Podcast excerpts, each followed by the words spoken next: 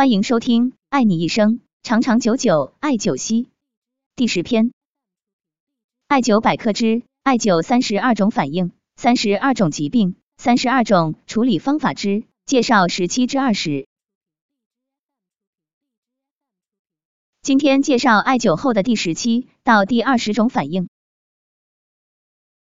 艾灸后反应时期，忽冷忽热，表明阴阳不协调，晚上不睡觉，白天想睡觉。处理方法为继续灸。艾灸后反应十八，症状加重，说明艾灸时间或酒量不够，身体太过虚弱。处理方法为局部刮痧、点刺放血。艾灸后反应十九，反病，表明过去得过的病。没有去根。处理方法为加强营养，继续艾灸。艾灸后反应二十，染病，说明本身的慢性病。正气足了以后的正邪相争。